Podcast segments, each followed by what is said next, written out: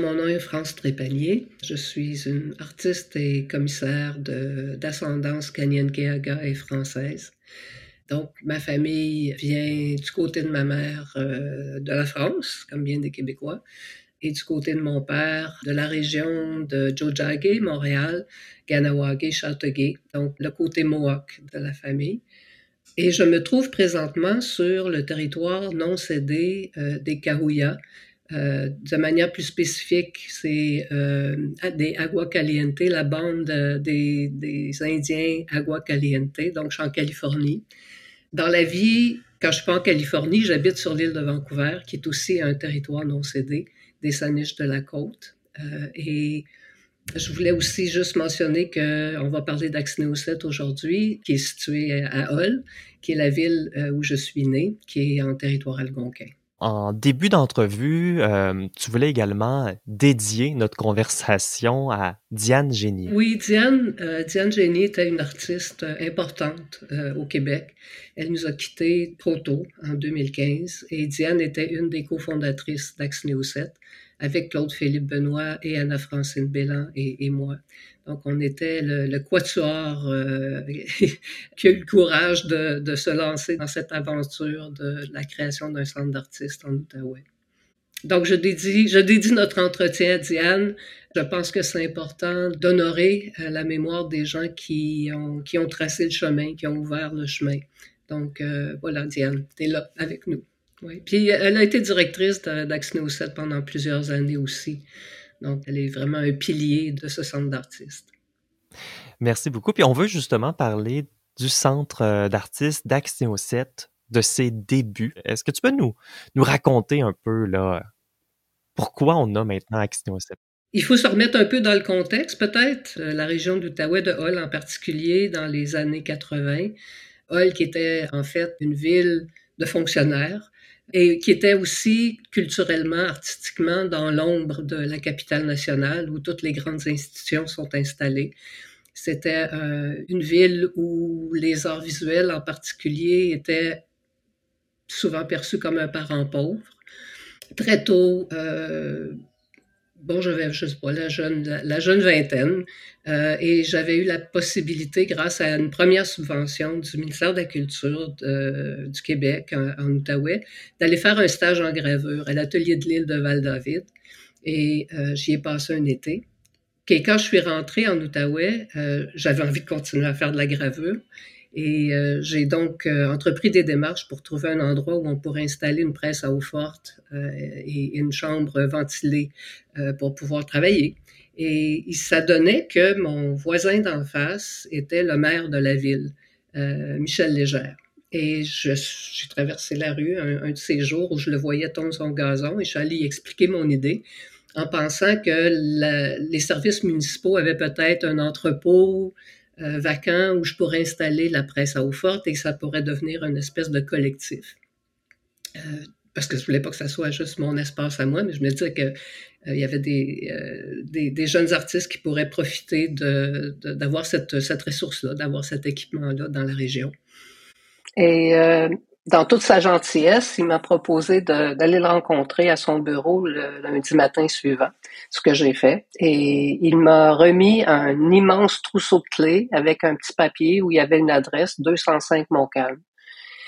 Et euh, moi, je m'attendais à, encore une fois, un, un, un, petit local euh, quelque part dans, dans, les, euh, dans les locaux municipaux. Mais il s'agissait en fait d'un immense immeuble de trois étages euh, qui euh, un, édifice de briques qui était situé en fait juste à côté de la fonderie, la grande fonderie qui a été maintenant transformée. Euh, et je suis entrée avec mes clés. J'avais les clés pour toutes les portes. Et ça a été, ben, ça a été un moment magique parce que c'était comme non seulement je pouvais installer une presse, mais en plus, il y avait de l'espace pour avoir des ateliers d'artistes, puis il y avait de l'espace pour faire une galerie, il y avait de l'espace pour installer une chambre noire, il y avait de l'espace pour, pour, pour que les artistes puissent avoir un lieu. Euh, ah ouais. Et donc, euh, tu sais, quand on, quand on a 20 ans, on se rend pas compte des fois de, du danger ou de la folie de nos idées. Et je suis retournée le, voir le, le, maire et je lui dis mais c'est extraordinaire. Il dit bon ben c'est parfait, on va on signe un bail amphithéotique de 99 ans. Ce que j'ai fait, moi la petite France de, de 20 ans, j'ai signé j'ai signé un bail amphithéotique de 20 ans pour un dollar par année. Et maintenant, j'étais responsable d'un édifice de trois étages qui avait déjà plusieurs euh, décennies, euh, qui n'était pas en super état, mais qui quand même euh, offrait plein de possibilités. Et euh, c'est à partir de là que finalement que euh, on a. J'ai fait une petite annonce pour euh, louer des ateliers d'artistes. Et c'est comme ça que j'ai rencontré Claude-Philippe Benoît, Diane Genier et Anna-Francine Bella, qui ont été les, les premiers co-conspirateurs dans ce projet de créer un centre d'artistes en Outaouais.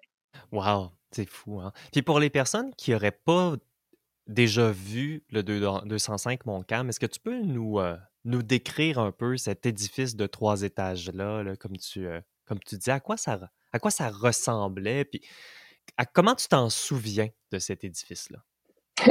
J'ai beaucoup de souvenirs de cet édifice-là. C'est un édifice qui était chauffé euh, à l'huile dans une espèce de gros boiler qui est installé au sous-sol avec des calorifères à l'eau chaude. Donc, c'était vraiment un, un, édifice plus vieux. C'est un édifice qui avait été, euh, au départ, le, le, centre administratif de la fonderie quand il a été construit, mais après, ça a été récupéré par euh, la ville de Hall et c'était euh, la cour municipale. On y avait installé la cour municipale pendant plusieurs années. Donc, on avait créé toutes sortes de petits bureaux, de petits enclos. Donc, quand tu entrais, c'était pas du tout une impression d'espace, au contraire, ça sentait un peu le renfermé. Tu sais, ça avait été abandonné depuis plusieurs années. Mais mais c'était un, un, un, édifice énorme avec plein de fenêtres. Euh, il y avait à l'étage des plus petits bureaux qui pouvaient facilement être des, des, euh, des espaces pour les artistes, des ateliers d'artistes. Il y avait plein de possibilités. C'était en fait énorme comme, comme édifice. C'était trois étages. Euh, et on s'est relevé les manches. Euh, on, on, avait une vision commune, je pense, puis on a commencé à défaire les cloisons, à, à arracher le tapis, on a découvert sous des couches et des couches de linoléum et de tapis un plancher de bois franc qui avait jamais été touché, qui était impeccable. Euh, et on a passé finalement un an à rénover cet édifice-là pour en faire une, salle d'exposition, un atelier de gravure et des ateliers d'artistes. Et, euh, une chambre noire au, sous-sol pour commencer. Déjà, pour commencer, c'est beaucoup. Hein? Donc, on a tout toutes les possibilités qui, euh, euh, qui étaient faites. Un an de rénovation, puis, euh, puis tu m'as raconté une anecdote en, en pré-entrevue comme quoi, deux jours après l'ouverture, vous avez déjà commencé à avoir des, des problèmes avec l'édifice? Ben oui, on a ouvert, si ma mémoire est bonne, le 20 septembre 1982. C'est la date qui, que j'ai en tête, là. 22. Ben non, je pense que c'était le 20. Et deux jours plus tard, les pompiers sont, sont débarqués avec leur gros camion en disant ah ben euh, vous pouvez pas vous pouvez pas rester ici parce que l'édifice n'est pas sécuritaire, c'est pas conforme aux normes de sécurité pour les incendies. on venait de passer un avec des bouts de chandelle à rénover puis à pouvoir ouvrir puis d'avoir des une expo sur les murs. Alors euh, devinez ce que j'ai fait. Je retournais voir mon, euh, mon maire préféré. J'allais cogner à sa porte pour qu'il nous aide à, trouver une solution, ce qu'il a fait d'ailleurs. Euh, il faut dire que euh, malgré le fait qu'on était de jeunes artistes et que c'était un, premier centre d'artistes dans la région, du côté Outaouais, du côté québécois, a, on a quand même reçu un soutien de, de la ville, du conseil culturel, des, des, des, organismes qui œuvraient dans le secteur. Je pense qu'il y avait la réception était bonne, on, a eu du soutien, donc on a été capable de négocier avec les pompiers pour qu'ils euh, pour qu'ils nous laissent euh, qu'ils nous permettent de, de, de, fonctionner, d'être ouverts au public. Euh, en faisant quelques modifications et la ville nous a aidés un peu dans, ce, dans cette situation-là. Oui, ben, moi, c'est ce que une des choses que je vois avec Axneo 7, c'est tout de suite l'espèce de relation entre la municipalité et puis les artistes. Puis dans mes recherches aussi avec le projet de relocalisation, ce, ce dialogue-là est, est, au cœur vraiment de, de ce projet-là. Puis je pense que peut-être que c'est exacerbé dans un milieu euh, euh, qui n'est pas comme une grande métropole, hein, comme Montréal. Donc, je, trouve ça intéressant comme, euh, comme proximité, justement.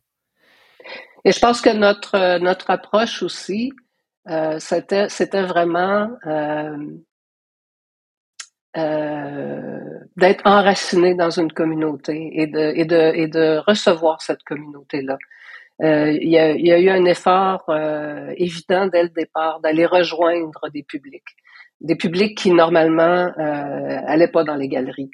Euh, et encore une fois, il y a cette dynamique-là avec Ottawa, les grandes institutions, euh, l'élite un peu, si on veut, des arts visuels. On voulait offrir quelque chose d'autre. On voulait vraiment que, que les gens sentent qu'ils pouvaient entrer et, et, parler et poser des questions euh, et ça a été, je pense, ça qui nous a permis de, de s'enraciner dans cette région-là euh, et, de, et de jouer le rôle qu'Axneo 7 euh, joue depuis, depuis ce temps-là dans cette communauté. Oh wow. Ah ben, c'est intéressant, mais définitivement, on est bien reçu. c'est sûr que je m'intéresse à un moment où le building de 205 Montcalm arrête d'être un allié. Hein. Donc, moi, je m'intéresse au projet de relocalisation, le moment où les artistes ont des, qui, qui, géraient Axno 7 ont décidé de, de changer d'endroit. Donc, je serais curieux d'entendre parler peut-être des premières années au 205 Montcalm. Est-ce que ça a été le coup de foudre? Est-ce que le bâtiment fonctionnait bien? Puis ensuite, on a commencé à, à voir que c'était difficile de gérer justement ce, ce bâtiment-là qui avait pas été conçu pour accueillir des artistes. Donc, ça a été comment les, les premières années euh, Ben, c'était à la fois la joie d'avoir euh, un lieu qui était à nous. C'était précieux, ça. Euh, il n'y avait pas de loyer à payer. Il fallait, fallait payer l'huile, l'huile à chauffage. Euh, c'était comment? C'était c'était aussi devenir expert en réparation de chaudières, la chaudière à, chauffage qui, qui, qui brisait au moins une fois par semaine.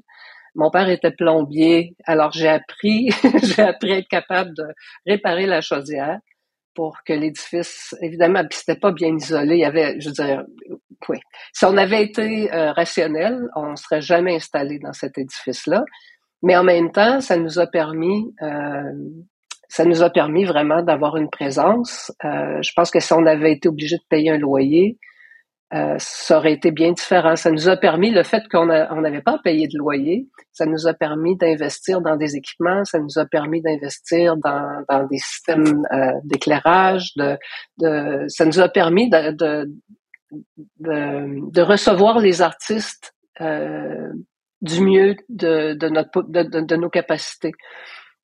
Euh, et ça nous a permis aussi, évidemment, dans un espace plus grand, de rejoindre un réseau de centres d'artistes qui se développait à cette époque-là, dans les années 70-80, un réseau non seulement au Québec, mais à travers le, Canada. Donc, euh, Axno 7 devenait un des partenaires d'un réseau beaucoup plus, euh, beaucoup plus vaste. Ben oui, parce que quand même très rapidement, donc le collectif d'artistes avec cette fameuse presse à, eau forte, la Chambre noire et tout ça qui s'est constitué, mais très rapidement, vous vous êtes constitué comme organisme. Donc, je serais curieux d'en entendre davantage sur ce choix-là hein, de devenir un organisme, puis, euh, puis faire partie du réseau des galeries euh, parallèles. Oui.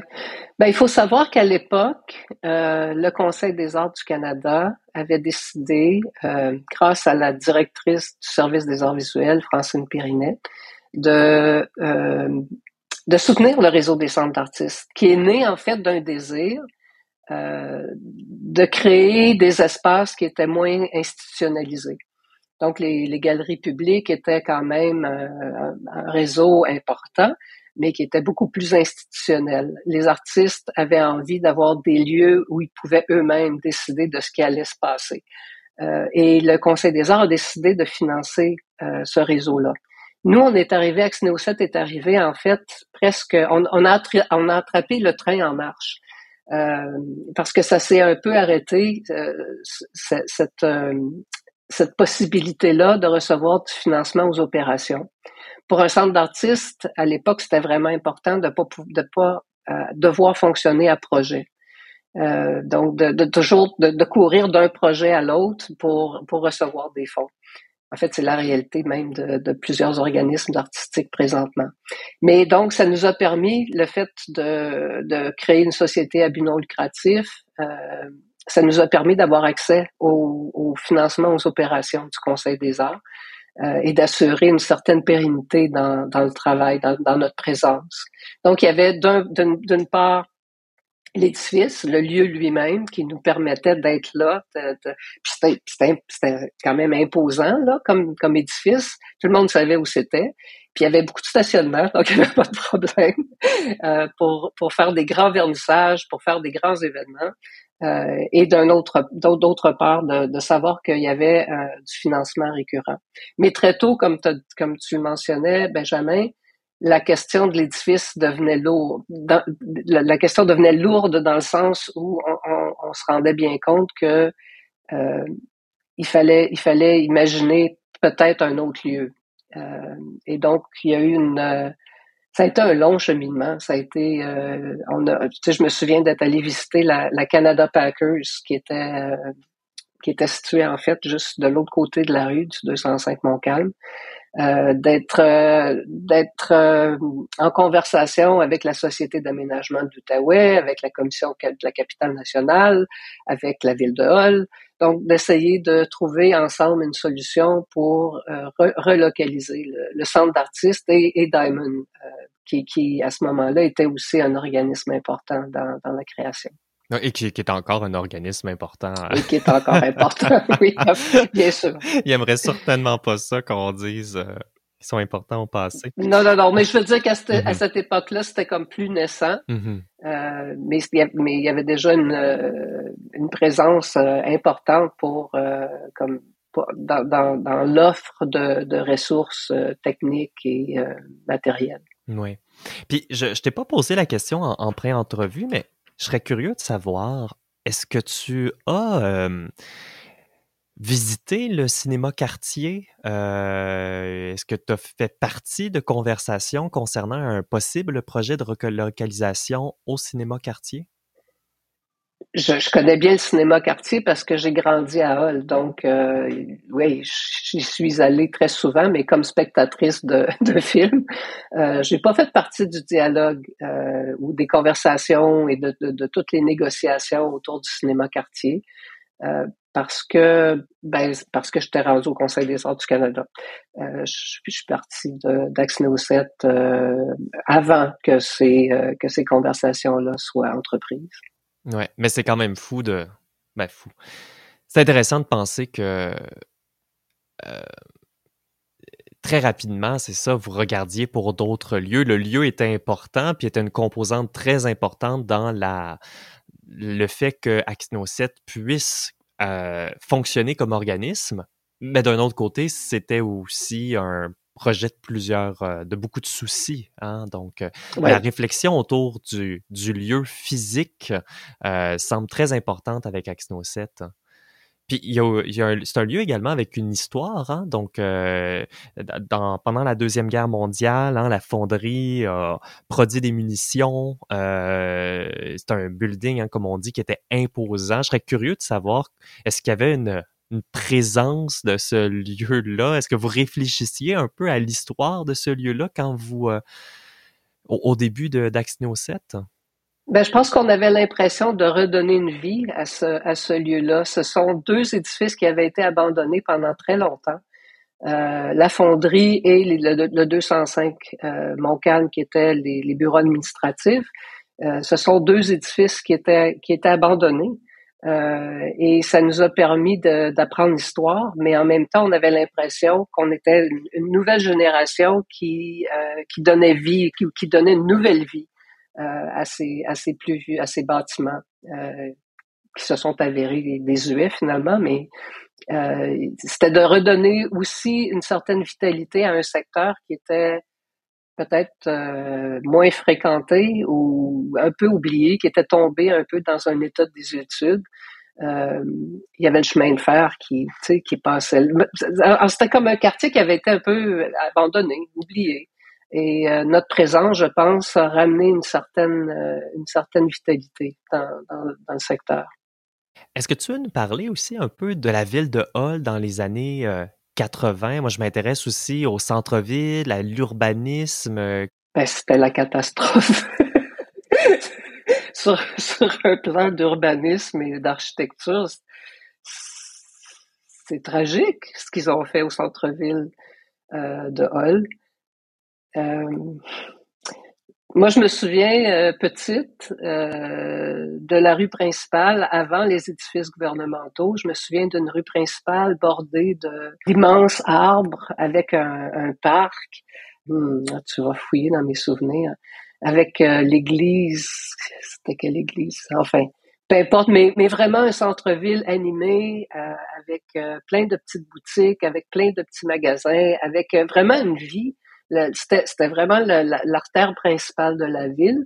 Et quand le maire Rochelot a décidé de vendre une partie du centre-ville au gouvernement fédéral pour qu'il puisse construire des édifices gouvernementaux, je pense qu'ils ont oublié d'engager un architecte parce que le truc qu'ils ont fait, c'est fou. Ils ont en fait construit une espèce de barrage. Euh, ça a l'air d'un gros bunker. Ils ont pris une grosse partie du centre-ville et ils y ont installé euh, un énorme, euh, plusieurs édifices en fait en ciment, qui a complètement bloqué la vue du centre-ville vers la rivière parce qu'on est juste là sur la rivière. On est sur les chutes chaudières alors, il y avait vraiment un manque de, de vision ou de, ou de connexion à l'environnement. Euh, on avait permis à la compagnie IBAD, en fait, d'installer euh, ces équipements puis ces édifices sur les chutes chaudières. Donc, on était coupé. C'est comme si on avait caché, on était caché derrière un écran de ciment. Et je pense qu'il y avait Il y avait de la honte. C'est comme si on nous cachait. C'est comme si on n'était pas assez bien pour être vu de l'autre côté de la rivière. Euh, ouais. C'est pas un bon souvenir. Parce que on, euh, c'est arrivé dans un moment politiquement assez particulier. Hein? Il y avait très peu de fonctionnaires fédéraux francophones. Euh, puis il y a un rapport qui est sorti, euh, je sais pas le, le, terme vite comme ça, mais il y a ce rapport-là qui est sorti, puis je pense que le gouvernement fédéral voulait justement tendre la main euh, à la communauté francophone et redonner une partie de sa richesse, une redonner une partie des emplois euh, au Québec, notamment à Hall.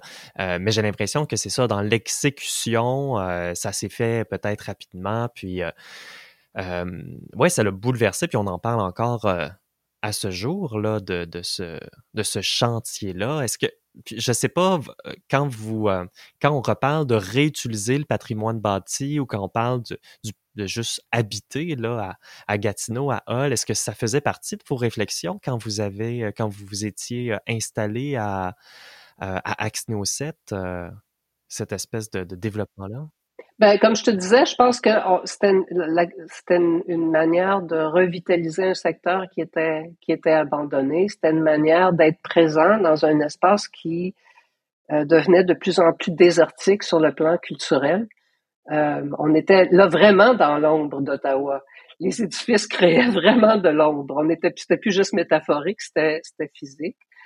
Euh, mais je pense qu'il faut mentionner que il y a, la possibilité de faire les choses d'une bonne manière. Quand on regarde le chantier qui est devenu le, le musée de la civilisation, qui est maintenant le, musée de l'histoire canadienne, euh, c'est quand même un, édifice qui, euh, qui, qui, est intéressant sur le plan architectural, euh, qui a été intégré dans l'environnement d'une manière relativement harmonieuse et qui nous a pas coupé de la rivière, qui nous a pas coupé de, de, de ce territoire-là. Au contraire, il y a un parc juste à côté, le parc Jacques-Cartier. Donc, il y a une espèce d'intégration du, bâti dans, l'environnement euh, qui valorisait euh, la citoyenneté, si on veut, euh, contrairement au projet des édifices du portage. Oui. Merci. J'irai visiter la prochaine fois que, j'irai. ça me donne le goût de voir ça. Donc, j'aimerais qu'on revienne peut-être, euh, bien sûr, à Axneo 7, mais plus généralement hein, sur l'importance d'être propriétaire de son bâtiment. Donc, on le sait, la filature euh, est un organisme à, but non lucratif qui est propriétaire maintenant du bâtiment où réside Axneo 7 et Diamond. Euh, et puis ça, c'est très important. François, tu as travaillé dans plusieurs euh, euh, postes hein, dans, en art, donc je serais curieux qu'on réfléchisse un peu, c'est ça, à, l'importance d'un organisme comme Axino 7, l'importance qui est la possibilité d'avoir, de, constituer une vision pour le futur, là où ils sont, hein, parce qu'ils sont propriétaires de là, de là où ils sont. Donc, Ouais, comment tu vois ça euh, plus généralement, là, ce que, ce que Axineo 7, le projet qu'Axineo 7 euh, a été et puis continue d'être? Oui, ben, je pense que pour les organismes artistiques en général, et certainement dans, dans le secteur des arts visuels, euh, pour les centres d'artistes, d'avoir un lieu qui est à soi, c'est fondamental. Euh, c'est pas c'est pas courant. Par contre, je pense qu'il y en a pas tant que ça des centres d'artistes qui sont propriétaires de leur lieu, malheureusement. Euh, mais je pense que euh, non seulement ça assure une certaine pérennité, mais dans, dans l'exercice de, de, de, de, du centre d'artiste, de savoir qu'on est chez soi, de savoir qu'on qu'on peut penser à moyen terme, à long terme, qu'on peut aménager l'espace aussi d'une certaine manière qui, euh, qui répondent aux besoins de, des artistes, qui répondent aux besoins du centre d'artistes. Euh, je pense que, et ça, évidemment, ça apporte une certaine stabilité financière aussi. Euh, on n'est pas au, euh, on, est moins sujet aux, aux hausses de loyer ou aux caprices d'un d'un propriétaire. Euh, J'habite maintenant près de, la ville de Victoria et je travaille avec le centre d'artistes Open Space, qui est aussi un des, autres rares centres d'artistes qui possèdent un bâtiment.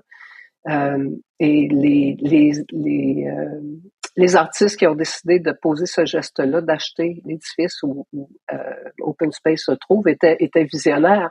Euh, parce que euh, aujourd'hui, ça serait pas possible d'avoir un centre d'artistes au centre-ville de Victoria. Euh, le marché immobilier ferait en sorte que c'est juste pas possible, c'est juste pas accessible. Donc, de pouvoir posséder un lieu, ça nous permet aussi de pouvoir être présent dans des espaces qui autrement deviennent parfois inaccessibles sur le plan financier. Oui. Et puis, Open Space, c'est un centre qui est encore même plus vieux qu'Axneo 7. Hein? Euh, vous fêtez vos 50 ans. Euh, bravo. c'est euh, beau de voir ces institutions-là euh, ouais, perdurer dans le temps. quand on a justement une organisation qui est, qui est aussi mature, comment on considère le, Comment on considère justement le futur? Moi, je réfléchis un peu à ça. Je vais transmettre cet mm-hmm. enregistrement-là à l'équipe d'Axneo 7. Donc, j'aime mm-hmm. ça un peu réfléchir à, ces questions-là, de c'est quoi notre mm-hmm. vision justement pour ces, pour ces organismes-là. Ben, il y a un défi dans ça, pour les centres d'artistes en général. On parlait plutôt du fait que l'impulsion de départ pour les centres d'artistes, c'était d'avoir des lieux gérés par et pour les artistes donc d'avoir des lieux qui étaient moins institutionnalisés. Évidemment, avec le temps, on doit bien entendu se rendre compte que certains centres d'artistes sont institutionnalisés. Donc, le réseau s'est institutionnalisé. C'est comme si ça, ça vient avec, tu sais, de recevoir du, du, financement aux opérations pendant 30 ans, 40 ans. Évidemment, ça sémentarise certains aspects des centres d'artistes. Il y a des gens qui sont en poste dans des centres d'artistes depuis des décennies. Tu. On se retrouve dans une situation qui est un peu à contre-courant des intentions de départ. Alors, comment est-ce qu'on se renouvelle dans ça? Comment est-ce qu'on renouvelle son mandat, sa vision? Comment est-ce qu'on demeure au service de la création? Comment est-ce qu'on demeure à la pointe des questions du moment aussi? Tu sais, on est, on est dans un, une situation d'urgence climatique. Est-ce que vraiment ce dont on a besoin maintenant, c'est de créer plus d'objets? Est-ce que c'est ça qu'on doit faire comme artiste? Est-ce que les centres d'artistes doivent encourager ça? Donc, je pense qu'il y a, il y a une prise de position, il y a une prise de, de une importance d'une réflexion, non seulement comme artiste ou comme centre d'artistes, comme organisme, mais, mais comme citoyen et comme notre responsabilité comme artiste à l'intérieur d'une société, d'une communauté.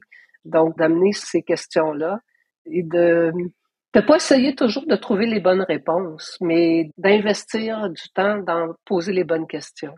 Pour moi, c'est ça un centre d'artiste.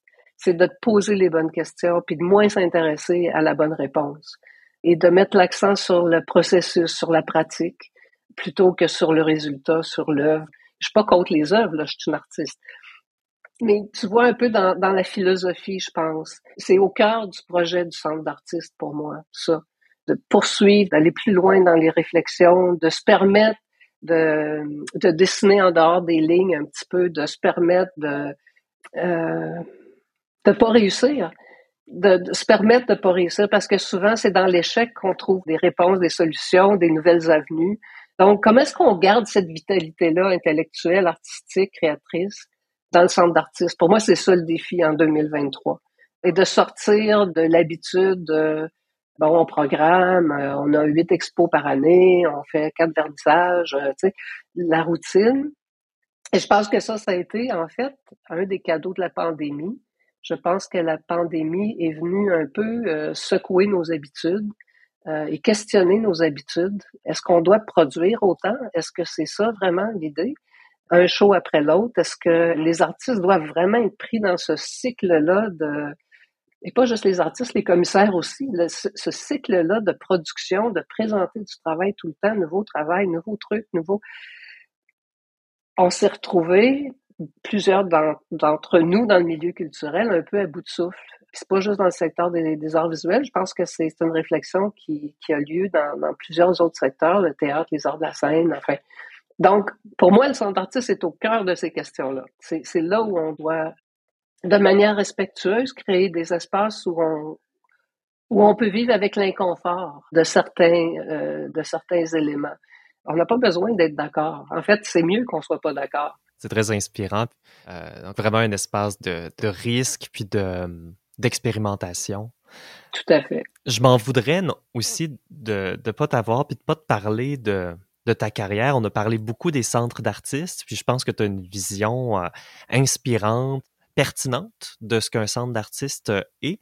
Puis tu as travaillé beaucoup dans, dans des centres d'artistes, hein, Axino 7, Open Space, mais tu as travaillé aussi dans d'autres structures.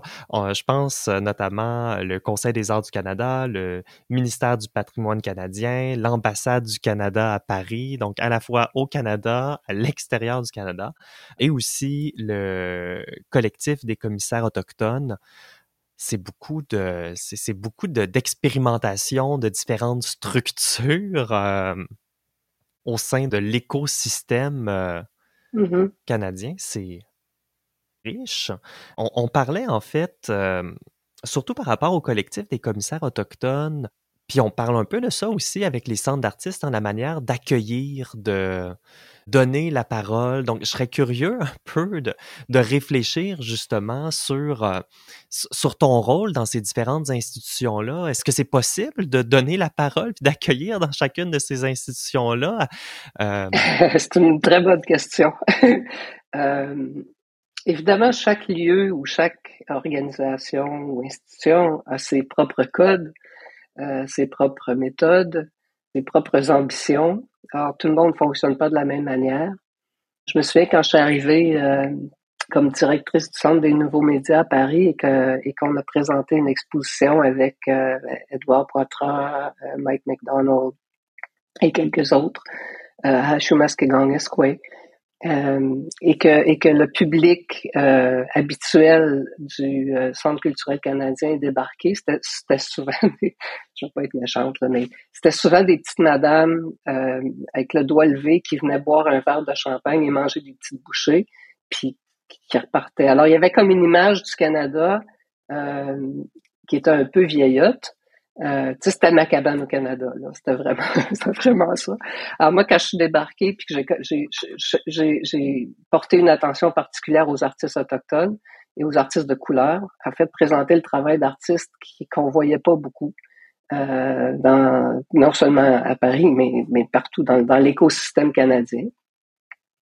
Euh, ça, ça a défrisé bien des toupettes, là, tu sais, je veux dire, parce que c'était pas du tout l'image que les gens se faisaient de, de, de ce travail-là, du travail de ces artistes-là.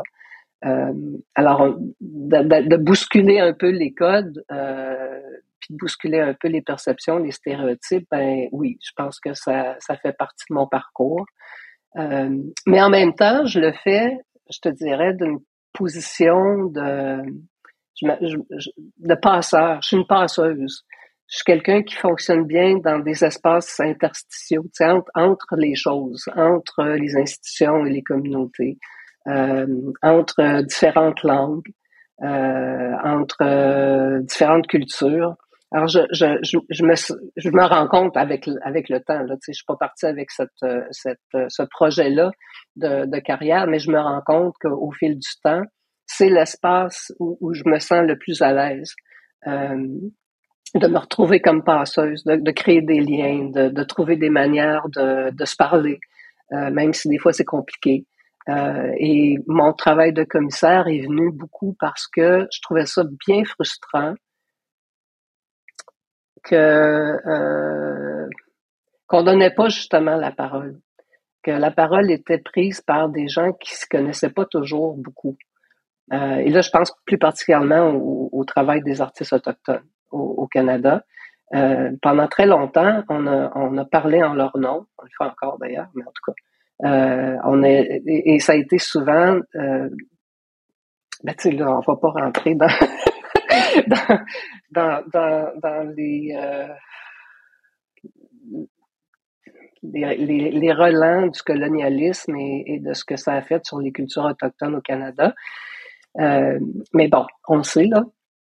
Euh, alors, très, très, et, et, ce, cet héritage-là, on le vit encore aujourd'hui, tu sais, pendant, pendant longtemps. Il faut, il faut comprendre qu'au Canada, l'écosystème dont on parle, c'est un, système qui a été construit de toutes pièces, qui a été bâti pour soutenir des formes d'art européennes. C'était ça, c'était ça le début des arts au Canada. C'était vraiment le soutien des formes d'art européennes au détriment des formes d'art d'ici, des formes d'art qui, des, formes d'art autochtones. Donc, on, a déclassifié l'art autochtone en, en, en, le mettant dans des catégories soit d'artefacts qu'on mettait dans des musées d'ethnographie ou d'artisanat qu'on mettait dans les marchés publics.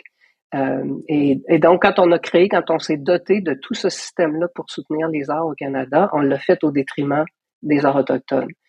Euh, et on vit encore avec ça il y a, on se parle en 2023 et on parle des centres d'artistes à travers le pays. Peux-tu me nommer cinq centres d'artistes autochtones? C'est euh, Daphné, hein? On va commencer par euh, le simple. Il y a des festivals comme Imaginative, Ashinapka, mais... Non, non, je te parle des centres d'artistes, là. On parle des centres d'artistes. Il y a combien de centres d'artistes au Canada? Oh, ben, mon Dieu, ça aussi, c'est une, ben, ça aussi, c'est une colle, mais euh, c'est probablement sous-représenté. Euh, je connais pas beaucoup de centres ben, d'artistes spécifiquement avec euh, une, une, gouvernance autochtone. Il y a Urban Shaman, qui est à Winnipeg, puis il y a Daphné, qui est à Montréal. C'est tout.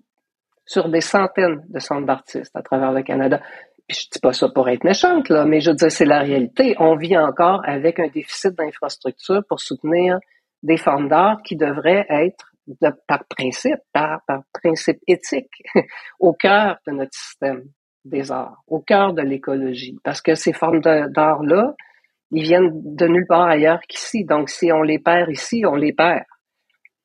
Donc, le travail que j'ai fait, que ça soit dans les centres d'artistes au Conseil des arts, que ce soit à Patrimoine canadien en politique des arts, ça a été beaucoup de, tenter de, développer une vision de notre, de, notre système des arts qui soit beaucoup plus ouvert, qui soit moins binaire, là, moins le eux et nous, qui soit moins le centre et la marge, qui soit moins dans des dynamiques d'inclusion et de diversité. Je crois pas à ça du tout. Parce que ça maintient, ça maintient le centre de pouvoir et ça maintient la marge. Par, par définition, si tu inclus, c'est parce que c'est toi qui as le pouvoir d'inclure et inclus à, partir de tes propres conditions. Donc, j'ai travaillé dans cette idée-là et c'est un, peu le, travail qui m'a amené à créer l'organisme Primary Colors, couleurs primaires, avec mon collègue Chris Creighton Kelly, pour justement créer des espaces de parole, des espaces d'action, des espaces de rencontre où les artistes autochtones, les artistes de couleur, les, artistes noirs qui ont été et qui sont toujours très importants dans, dans la création de ce qu'on peut devenir comme pays, de créer des espaces pour que ces histoires-là soient, soient connues, que cette parole-là puisse porter, puisse être entendue. Donc, c'est un peu, euh, c'est un peu le projet sur lequel euh, je travaille là, présentement. Ouais, ben tu, tu, disais dans notre conversation euh, en, en pré-entrevue justement qu'on a le monde au sein même du Canada, puis qu'on devrait euh, remettre justement les arts autochtones au centre du discours, au centre de de l'écosystème des arts. Moi, je trouvais ça, je trouvais que c'était un beau projet. Euh, je crois en, tant que personne blanche là, de descendance de, de colons là. Moi, je pense que c'est un, un, projet avec lequel je peux m'allier là.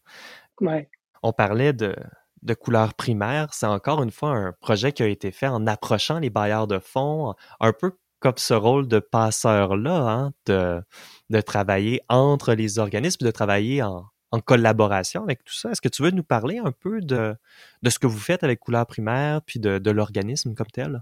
Oui, oui, oui, bien sûr. Euh, en fait, on essaie de, tu sais, on parle beaucoup de décolonisation, là, puis je ne vais pas tomber dans, une grande conversation là-dessus, mais ce qu'on essaie de faire avec Couleur primaire, c'est en fait de mettre en action les principes et les, méthodes euh, décoloniales pour essayer de, euh, de trouver d'autres manières de faire, d'autres manières de penser et d'avancer ensemble, euh, de sortir du, de l'aspect binaire dans lequel on est souvent enfermé. Je pense que quand on a commencé à travailler sur ce projet-là, on a voulu vraiment le faire en partenariat. En fait, on est inspiré par des principes, euh, on est guidé par des principes autochtones de respect, de, de responsabilité, euh, de, de, de, relationnalité euh, et d'échange.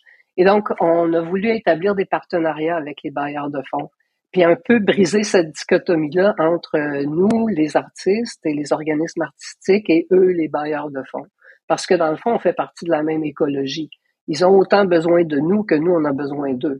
Et ils ont certains besoins qui sont plus difficiles à combler. Je travaille en politique des arts, donc j'ai une bonne idée de la, de la difficulté euh, d'être capable de bien cerner des besoins de, la communauté. Parce que quand tu débarques dans une communauté, puis que tu es la représentante, soit du Conseil des arts du Canada ou du ministère du patrimoine canadien, les gens ne te parlent pas de la même manière.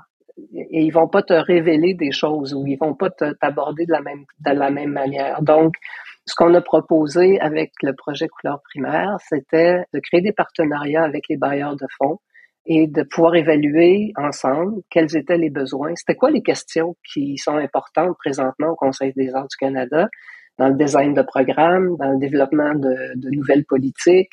Euh, ils sont aux prises avec certains défis eux-mêmes. Donc, on, on, voulait pouvoir être en conversation et d'apporter la voix de la communauté de cette manière-là. Donc, on a établi des partenariats pour, euh, pour le financement. On n'a pas fait une demande de subvention pour un projet qui a rassemblé euh, 125 artistes autochtones noirs et de couleur à Victoria et par la suite des résidences à Banff. Enfin, il y a un ensemble d'activités que l'on mène qui est vraiment euh, c'est un projet qui est issu de la communauté. C'est un projet qu'on porte qui est issu de la communauté et qui permet de créer des réseaux aussi dans, dans des communautés qui autrement sont assez isolées.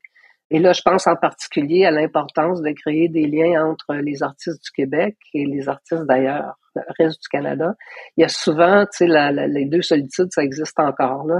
Donc, l'importance pour des artistes euh, autochtones ou des artistes noirs du Québec de pouvoir être en contact avec euh, d'autres artistes de d'autres communautés noires ou d'autres communautés autochtones et comment ça génère des projets. Donc, on est un peu une génératrice d'idées, de, projets, de rencontres. Voilà. Merci beaucoup euh, de, de, nous partager, de nous partager ça. Puis, je réfléchis aussi au, au début d'Axneo 7, hein, quand tu parlais de projets généré par une communauté, ben, on est ailleurs avec couleur primaire définitivement, mais je serais curieux de savoir s'il y a Ouais, c'est ça. Il y, a il y, a certains apprentissages ou certains, certaines manières de faire, certaines impulsions là, qui, qui semblent te, te suivre là, dans tout ton parcours. Là. De, rassembler la communauté, de créer des espaces comme ça. C'est mon côté commissaire, je pense. là. C'est mon côté, euh, tu sais, euh, en anglais, le mot c'est curator.